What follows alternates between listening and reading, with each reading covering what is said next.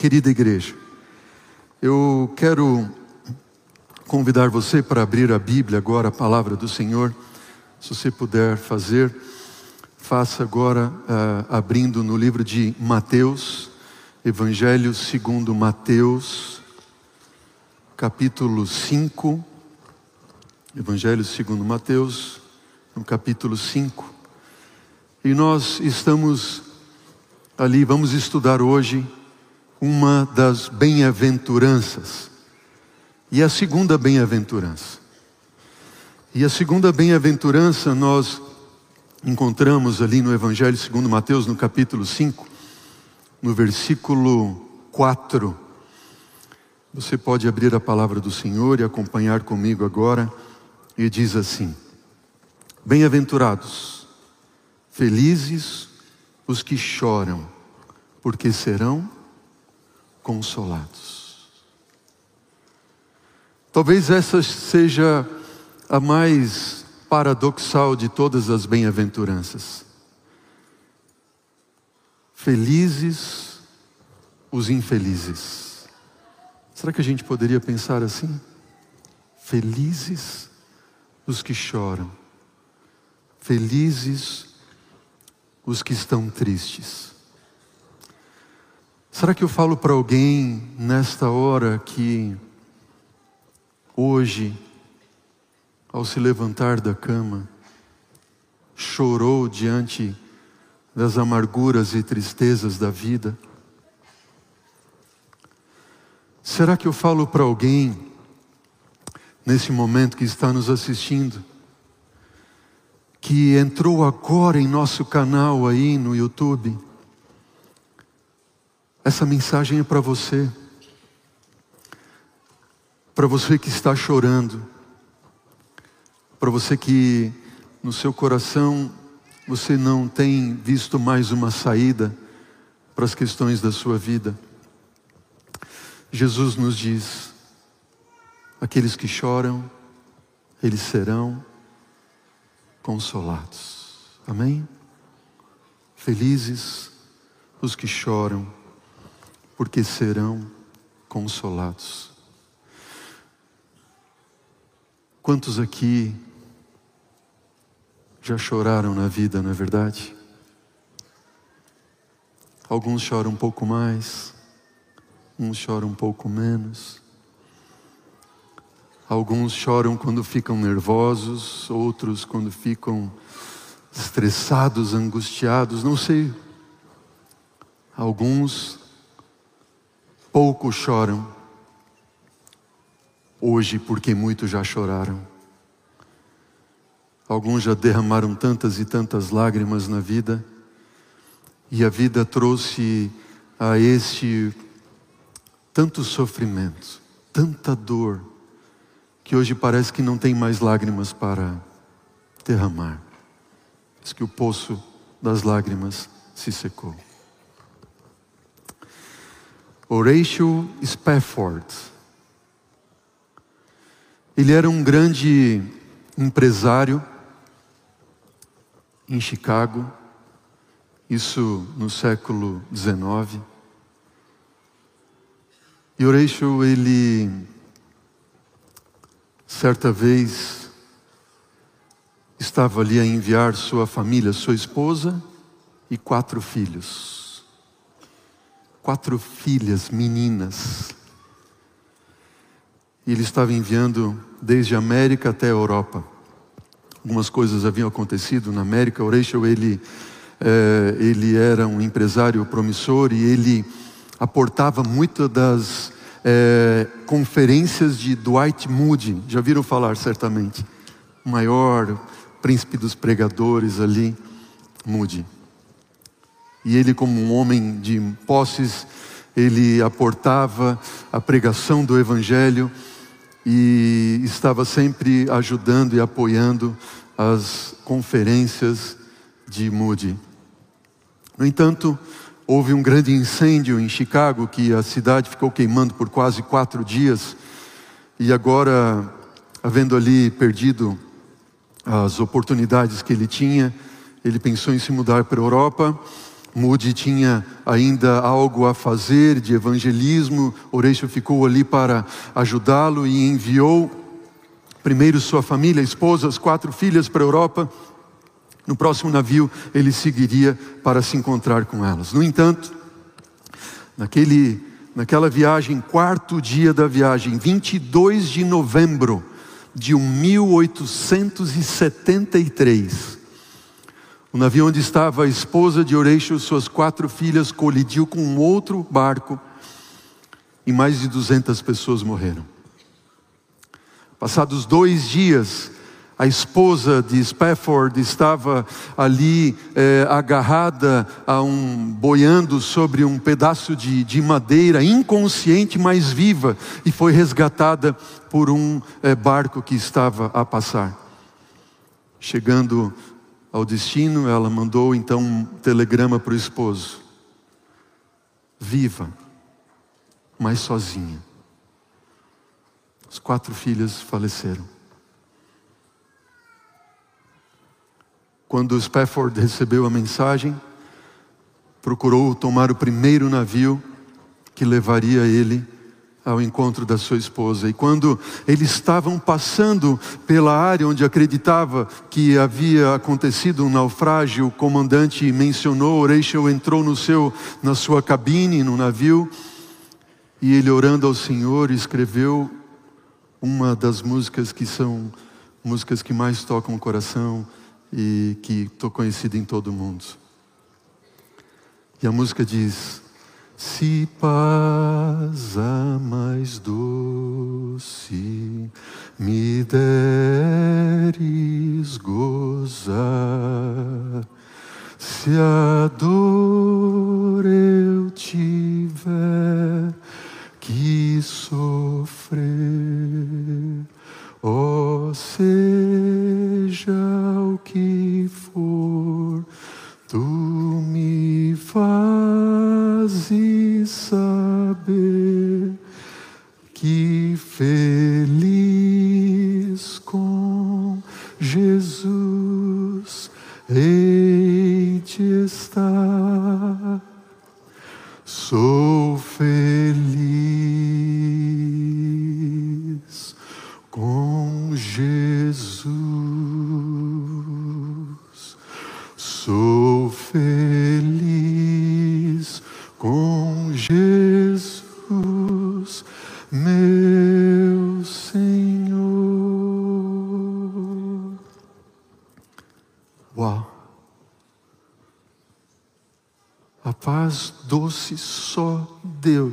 pode nos dar.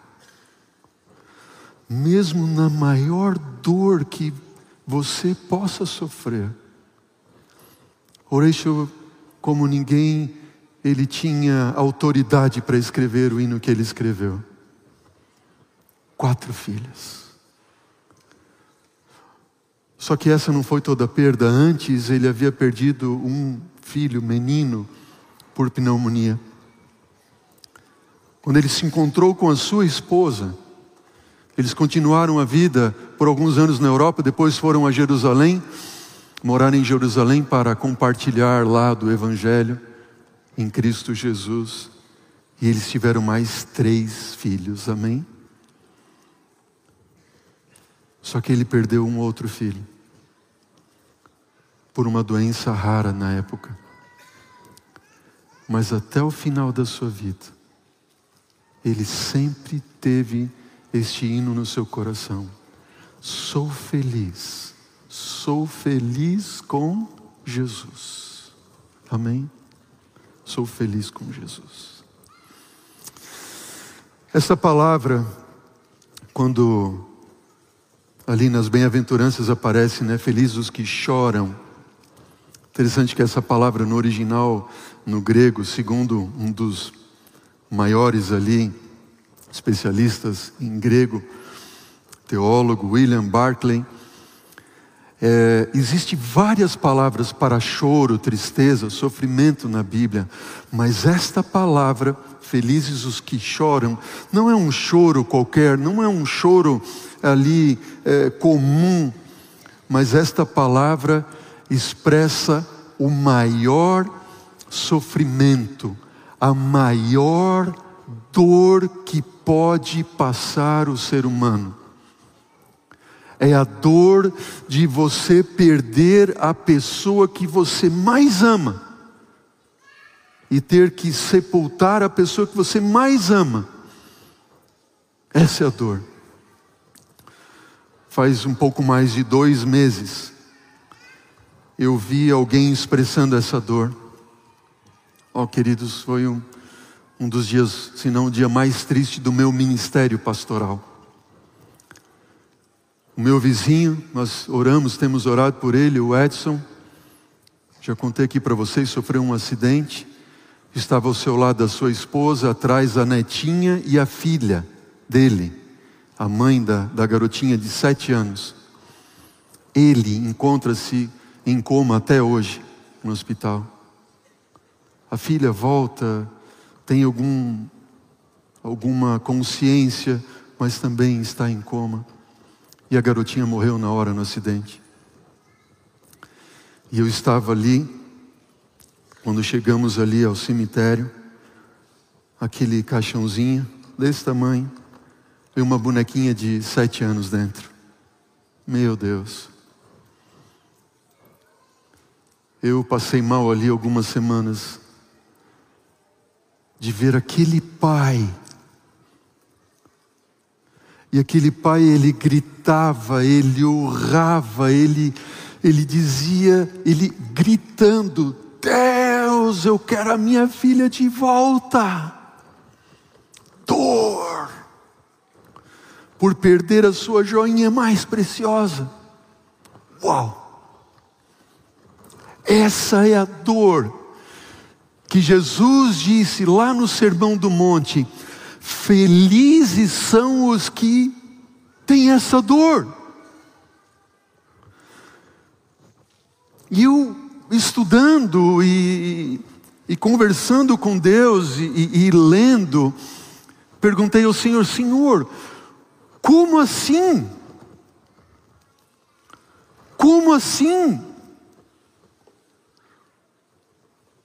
Como o Senhor pode dizer que é feliz aquele que sente uma dor, uma tristeza tão grande, quanto é quando você perde alguém que você ama tanto? E eu descobri algumas coisas. E a primeira delas que eu quero compartilhar com você é a seguinte: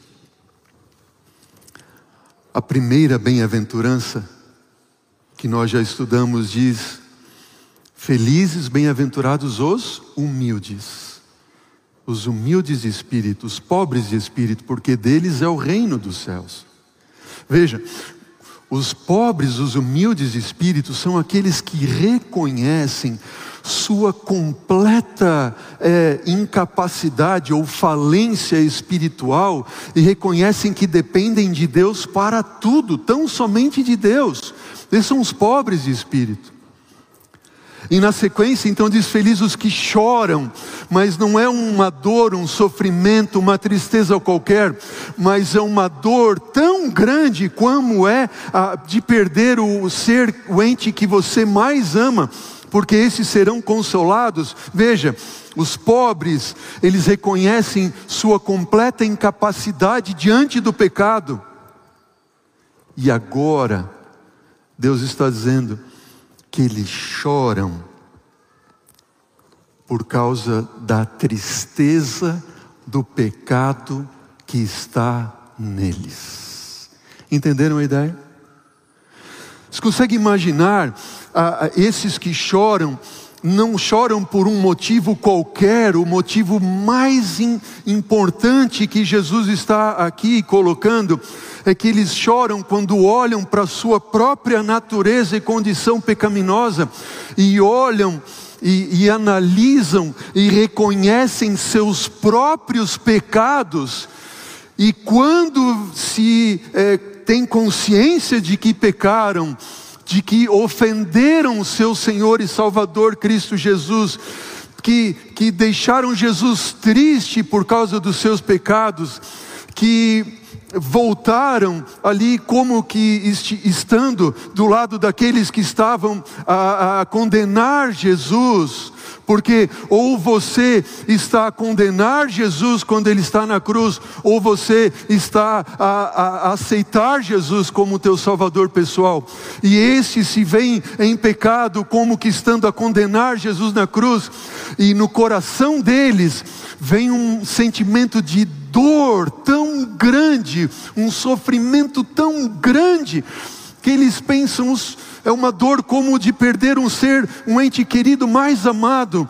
E eles pensam: por que eu sou tão miserável que eu pequei de novo? Entenderam a ideia?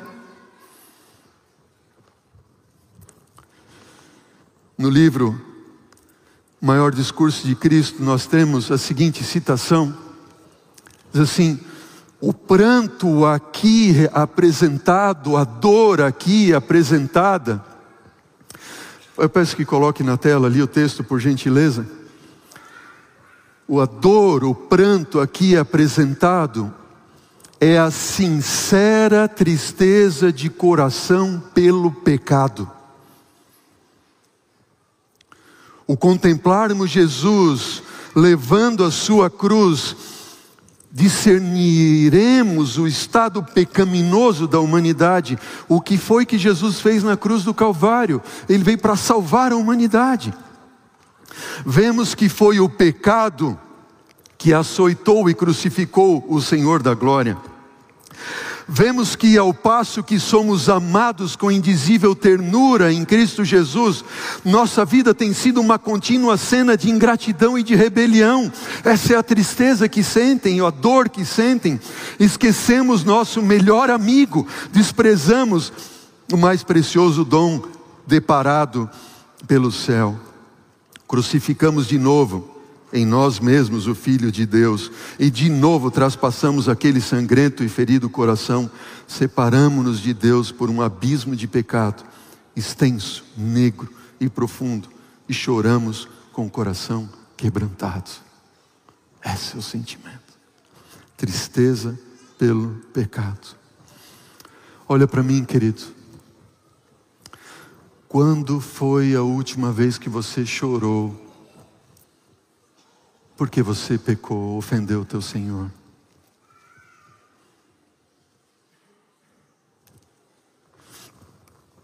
Se isso não tem acontecido em sua vida, sabe, quando eu falo para você, fica bem tranquilo, é Deus falando para mim também, ok? Primeiro para mim.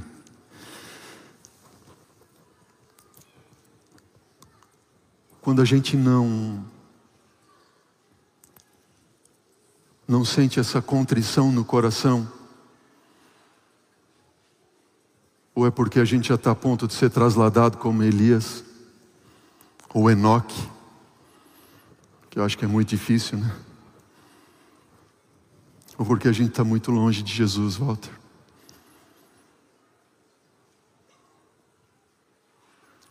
Porque todo e qualquer pecado é ofensivo ao Senhor Jesus. Quando a gente não tem essa tristeza no coração, alguma coisa está errada. No livro Caminho a Cristo, nós temos a seguinte citação: o arrependimento, o arrependimento compreende tristeza pelo pecado e afastamento do mesmo. Tristeza pelo pecado. Veja, aqui não está falando de tristeza pelas consequências do pecado, mas tristeza pelo pecado. Porque uma coisa é você ficar triste quando descobriram o seu pecado e pensar, ah, agora, e chora por isso, como chorou Judas ali. Não, não, não, não, não. É tristeza pelo pecado, não pelas consequências que o pecado pode trazer. Queridos, nem todo choro ou sofrimento ou tristeza é ruim. Nesse caso, Jesus está dizendo: este choro, esta tristeza, este sofrimento é para trazer alegria. Felizes são os que choram quando olham para a sua própria condição entendem que são completamente destituídos da graça de Deus e que precisam da graça de Deus e do perdão em Cristo Jesus, e da restauração em Cristo Jesus, e da renovação da sua vida em Cristo e por Cristo Jesus. Felizes são esses.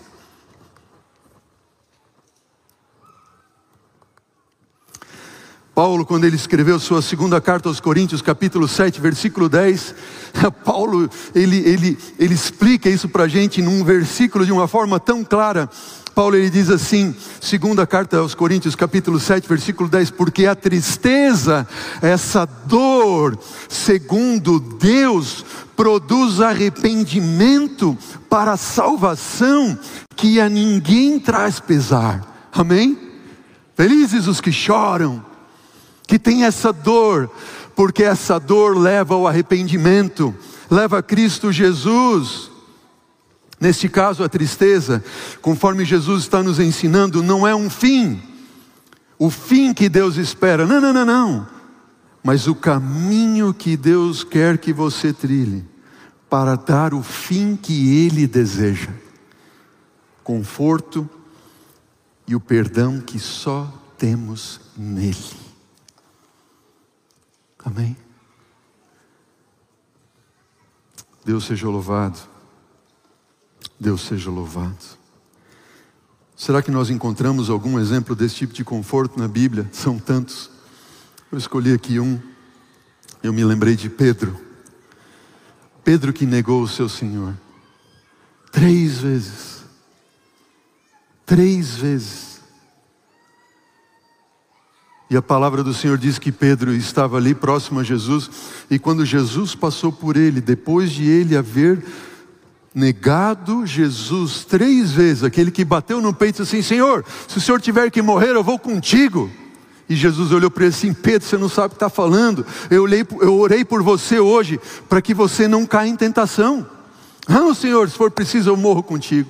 Pois naquela mesma noite ele negou Jesus três vezes.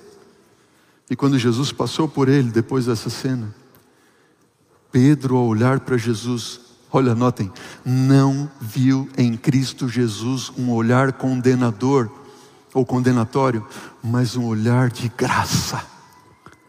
Face triste de Jesus, dizendo: Filho, eu estou por ti. E depois da sua ressurreição, quando Pedro se encontrou com Jesus, Jesus olhou para Pedro e três vezes ele disse o que para ele? Pedro, tu me amas? Pedro respondeu ao Senhor, o Senhor, eu te amo. E Pedro olhou para ele de novo ali, disse, Pedro, você me ama? E Pedro disse assim, Senhor, tu sabes que eu te amo.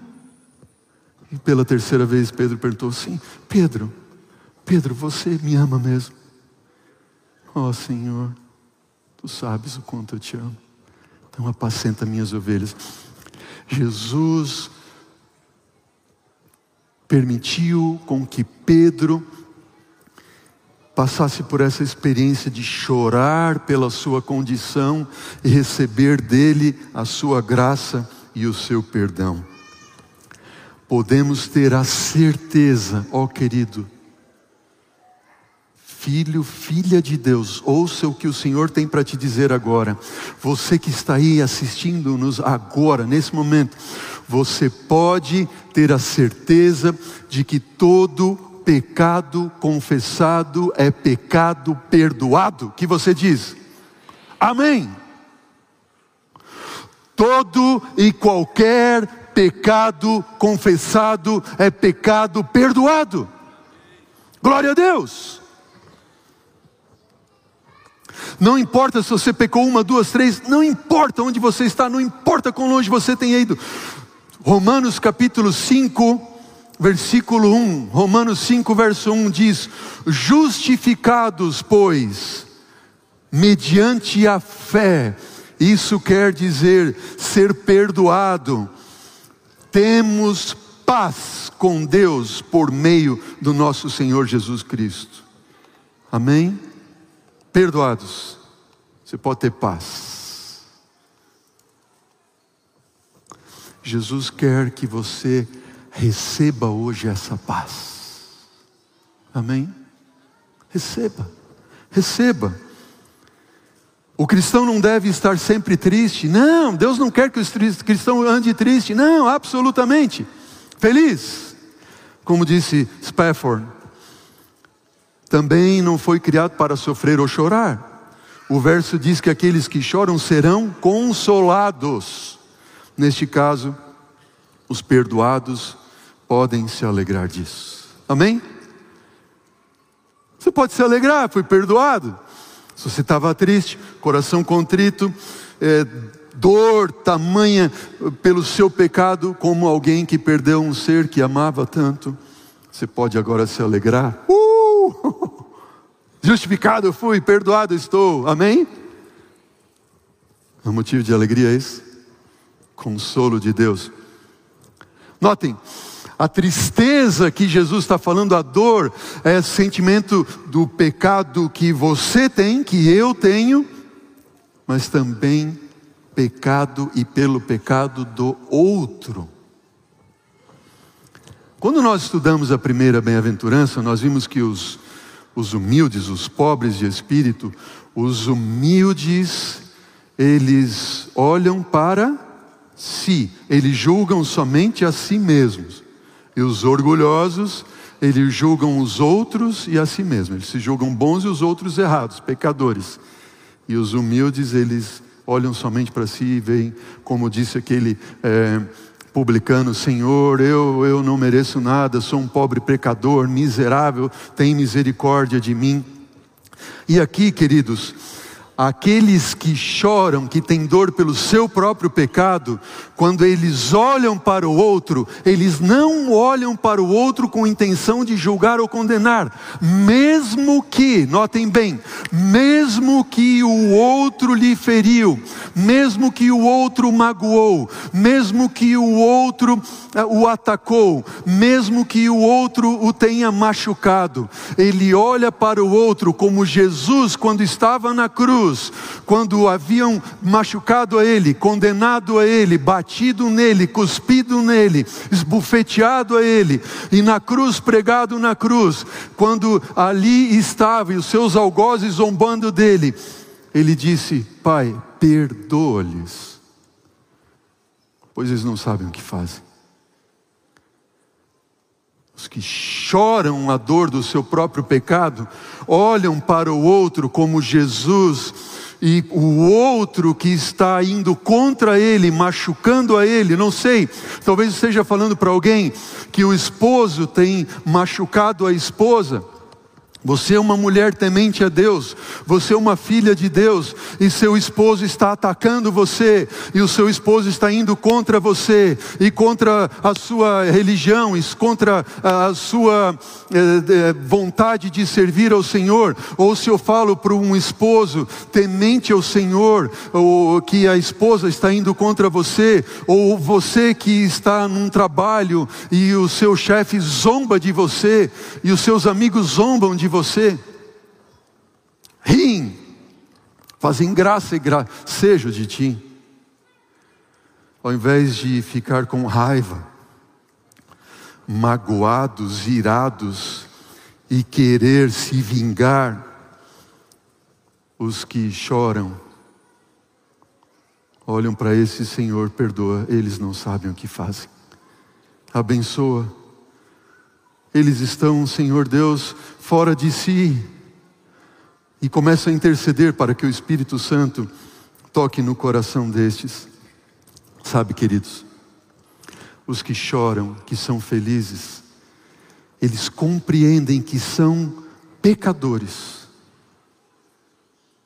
e que foram salvos por Cristo Jesus. Mas quando olham para o outro, veem que o outro também, não importa quem seja, o que tenha feito, é um pecador que também foi salvo por Cristo Jesus. E estes, talvez não saibam, mas Jesus veio ao mundo para morrer por todo ser humano. Amém? Você já parou para pensar que quando João 3,16 diz porque Deus amou o mundo de tal maneira que deu seu Filho unigênito para que todo que nele crê não pereça, mas tenha vida eterna, Jesus morreu para salvar a todos. Jesus, notem o que eu vou dizer agora, eu falo em nome de Jesus. Jesus morreu para salvar a todos. Jesus morreu na cruz do Calvário para resgatar a todos das garras do inimigo de Satanás. Todos, pelo sacrifício da cruz, pertencem a Jesus. Talvez não saibam, talvez não queiram saber ou aceitar, mas pertencem a Jesus. Sabe o que isso significa? Significa que o seu colega de trabalho, o seu chefe, o seu esposo, o seu filho, quem quer que haja ali é, machucado você, ou que está fazendo você sofrer, ou que fez você sofrer, por qualquer motivo que seja, seja uma pessoa que não crê em Deus, que não está nem aí para as coisas do Senhor e da Sua palavra, acredite, esta pessoa, seja ela quem for, tenha feito o que fez, qualquer coisa, pertence a Jesus. Talvez não saiba, não queira saber, ou talvez saiba e não queira aceitar, mas é de Jesus. Amém? Uau! Por isso que estes, quando olham para o próximo, os que choram, não olham com um olhar de condenação, mas com um olhar de salvação. Pai, perdoa eles, eles não sabem o que fazem. Quando você foi ferido por alguém, qual foi, qual tem sido a sua resposta? Raiva, mágoa ou tristeza pela cegueira espiritual do outro? Queridos, você também e eu podemos sofrer por questões físicas que não são trazidas, choro pela dor física, seja esta dor frio, seja dor da falta da doença, o medo de perder a própria vida, ou o choro pela incerteza de ter ou não o alimento à mesa. Interessante que, quando nós olhamos o paralelo desta bem-aventurança, felizes os que choram, nós encontramos ali no Sermão do Monte uma explicação de Jesus para essa bem-aventurança e Jesus abre a nossa vista também para nos dizer o seguinte: Felizes são os que choram, porque serão consolados. E esse texto está naquela parte quando Jesus diz ali em Mateus, no sermão, capítulo 6, versículo 25 a 34, quando Jesus disse: Olha, por isso eu vos digo, não andem ansiosos por coisa alguma, nem seja pela vossa vida, quanto o que vocês a, a, a, é, o que de comer, de beber, pelo vosso corpo, quanto ao que haveis de vestir, não é a vossa vida mais do que o corpo, e o corpo mais do que as vestes. Olhem as aves do céu, não semeiam, não colhem, mas o Pai sustenta. Olhem os lírios do campo. Hoje eles estão ali, amanhã vão ser lançados no fogo, mas nem Salomão se vestiu como qualquer um deles. E aí Jesus assim, filhos queridos, vocês valem muito mais do que as aves ou de que qualquer plantinha. Amém? Por isso não andem ansiosos. Porque os incrédulos ficam ansiosos mas busquem em primeiro lugar o seu reino e a sua justiça. E as demais coisas o serão acrescentadas. Ó oh, queridos, não há por que nós termos medo quanto ao futuro, a menos que nós tenhamos nos esquecido da forma como Deus nos guiou e nos tem guiado desde o passado até hoje. Amém? Quantos milagres, quantas bênçãos. Jesus está dizendo: que Ele vai suprir as nossas necessidades, como supriu com os pães e peixes. Deus, Ele é maravilhoso. Amém? Você não precisa temer. Não precisa temer. Nas provações da vida, Deus permite, e eu leio aqui esse texto do livro Maior Discurso de Cristo, diz assim: as provações da vida, elas são obreiras de Deus elas trabalham para Deus, para remover do nosso caráter as impurezas e as arestas. Penoso é o processo de cortar, desbastar, de aparelhar, lustrar, polir. É molesto estar por força sob a ação de uma pedra de polimento, mas a pedra é depois apresentada pronta para ocupar o seu lugar no templo celestial. O mestre não efetua trabalho assim cuidadoso e completo com material imprestável. Só as suas pedras preciosas são polidas, como colunas de um palácio. Olha para mim, querido, querida. Você tem passado por provações? Hum?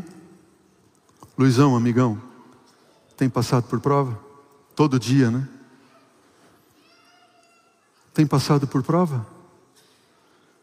Tem passado por lutas? A pedra que é usada para polir, quando ela é colocada sobre nós, dói, quando nós somos podados, machuca. Mas o Senhor não gasta tempo com material imprestável. Se você está passando por provações e sofrimentos, é porque você é uma pedra preciosa para Deus. Lígia, amém? Pedra preciosa para Deus. E o sofrimento é uma obra de Deus na nossa vida.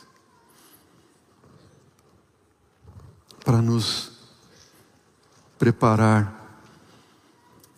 Às vezes a gente está lutando contra a ação de Deus em nossa vida.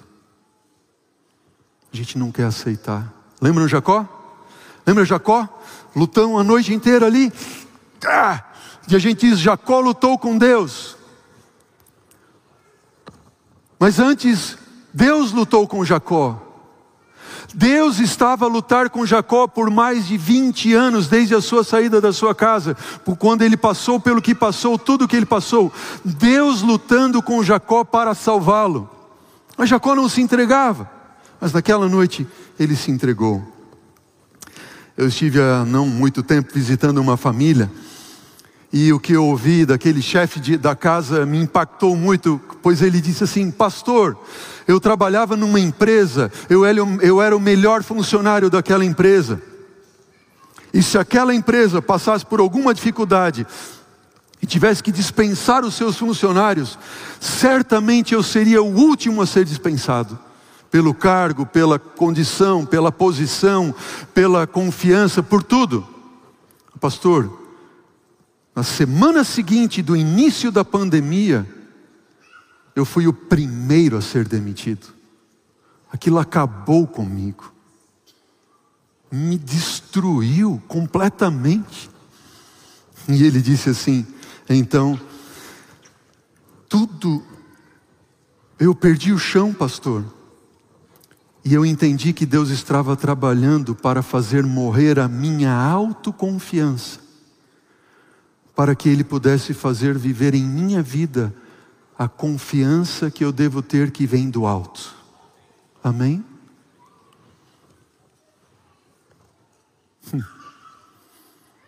Bem-aventurados, disse Jó, felizes. Jó, você conhece Jó? Jó diz: Bem-aventurado, feliz o homem a quem Deus disciplina. Não desprezes, pois, a disciplina do Todo-Poderoso, porque ele faz a ferida e ele mesmo ata, ele fere e as suas mãos curam. Disciplina. Eu repreendo, disse o Senhor em Apocalipse, capítulo 3, versículo 19 e 20. Eu repreendo e disciplina todos quanto? Você está passando por alguma disciplina, alguma provação? É porque você é pedra preciosa, porque Ele te ama, amém? E Ele está à porta batendo. Ó oh, filho, ouve a minha voz, por favor, eu estou aqui te chamando, deixa eu entrar, deixa eu entrar na tua vida. Eu vou te dar alento, eu vou te dar conforto. Louvado seja Deus. Paulo, quando ele escreve aos Coríntios, na, na sua primeira carta, capítulo 1, versículo 3 e 4, ele diz assim: Bendito, feliz, bem-aventurado, Seja o Deus e Pai do nosso Senhor Jesus Cristo, Pai de misericórdias, o Deus de toda consolação. É Ele quem nos conforta em toda a nossa tribulação, para podermos consolar os que estiverem em qualquer angústia, com a consolação com que nós mesmos somos contemplados diante de Deus. Interessante que essa palavra conforto, Está dizendo assim: Deus é o que nos conforta em toda tribulação. Essa palavra conforto significa também que Deus prepara um banquete diante daqueles que passam por tribulação. Já pensou? Tem alguém num banquete infeliz, triste? Um banquete é motivo de festa, de alegria. O Senhor está dizendo: ah, aqueles que passam por tristeza, eu conforto, eu preparo um banquete.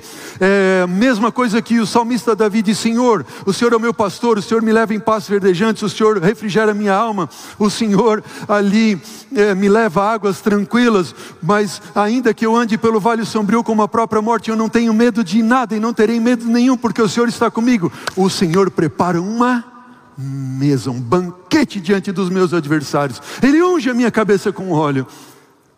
Uau, mesmo que eu tenha passado ou tenha que passar pelo vale sombrio como a própria morte, o Senhor está ali comigo. Ele me conforta, Ele prepara um, um banquete e eu vou habitar na casa do Senhor para todo sempre. Terceiro motivo de dor, de choro, Talvez seja por questões sociais, porque o ser humano, você chora por questões espirituais, você também chora por questões físicas, como nós vimos, mas também por questões sociais. O social tem que ver com relacionamento. Choro por um sentimento de abandono, rejeição.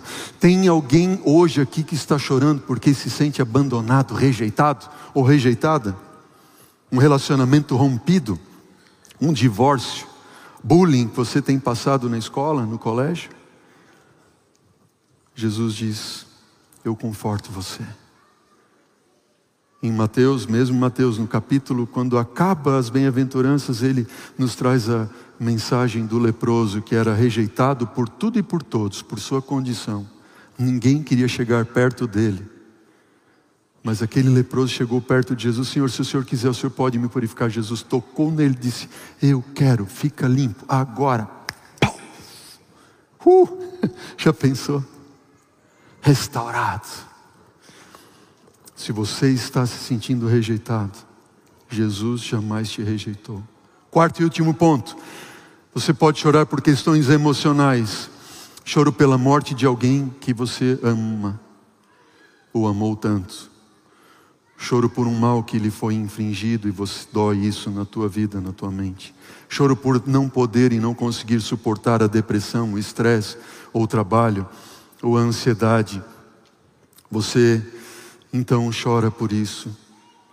Ansiedade quanto ao futuro.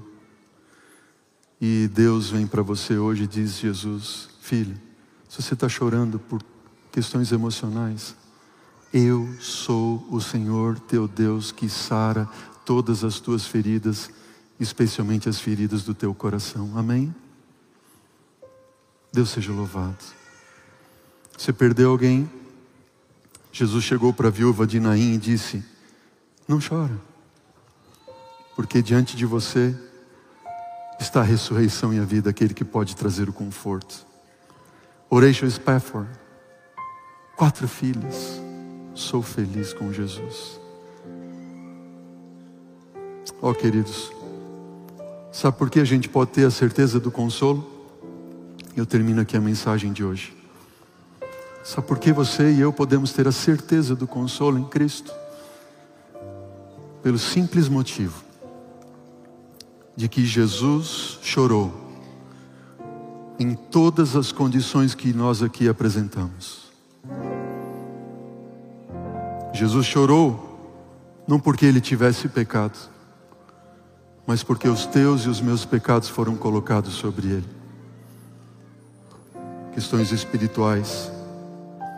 Jesus chorou diante de uma condição que ele não tinha nem onde reclinar a sua cabeça, mas Deus estava com ele. Jesus também tinha motivos de choro e de tristeza tristeza por uma dor de rejeição. Todos o rejeitaram, ele era desprezado, diz Isaías, mais rejeitado de todos os homens, homens de dor, homem de dor, que soube o que é sofrer. Ele chorou, ele sabe o que você passa quando você é rejeitado. Ó oh, queridos, Jesus chorou por motivos emocionais, talvez mais do que qualquer um de nós. Ele chorou pela morte de, um, de alguém que ele amava, Lázaro. Chegou diante do túmulo e diz que Jesus chorou. Não pela condição da morte, mas por ver a incredulidade de todos aqueles que estavam diante dele.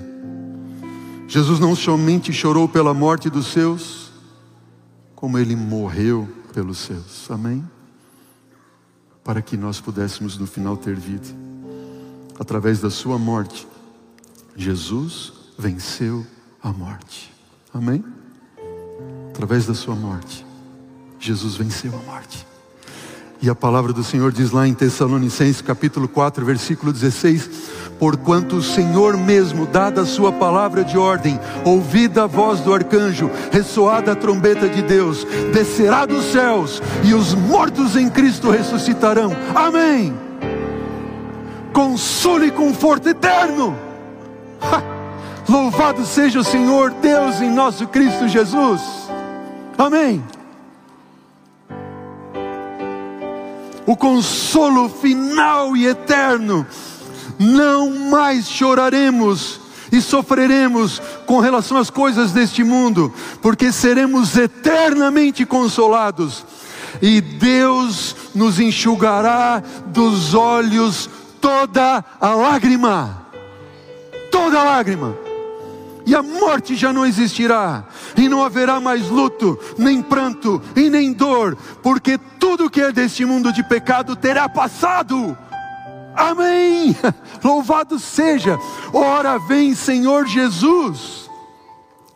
Você pode experimentar hoje este conforto e paz que vem do Senhor, se você tão somente crer nele. Amém? Você está chorando? Tem chorado? O consolo do Senhor está contigo, amém? Jesus está voltando. E qualquer coisa que você tenha passado, ou esteja passando, é porque você é uma pedra preciosa para Ele, amém? Porque Ele te ama mais do que ninguém. E eu quero levar você agora. Morjana vai cantar a última música desta manhã. Eu quero levar você agora a esse encontro com o Senhor, com o Salvador. Quando Ele vai enxugar dos teus olhos toda lágrima. Através dessa música da Morjana, que a Morjana vai cantar. Quando você vai ter esse encontro e vai estar diante do Senhor. Amém? Qual vai ser a tua resposta? Quanto a Morjana canta. Como você está sentado mesmo. Eu peço a você, abra seu coração, Senhor, e permita que o seu Espírito entre e traga a ti a tua vida a paz que excede todo entendimento, e possa agora antever esse lindo momento, quando você receberá e eu também o consolo eterno em Cristo Jesus.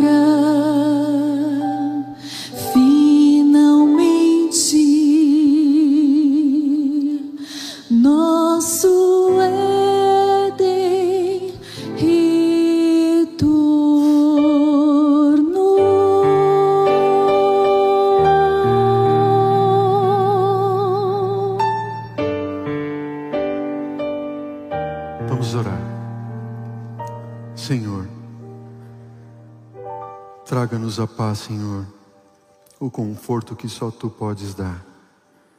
E leva-nos, Senhor Deus, a essa contrição de coração, conforme o Senhor nos ensinou hoje, pelo poder do Teu Espírito, Pai, falando a falar em nosso, ao nosso coração.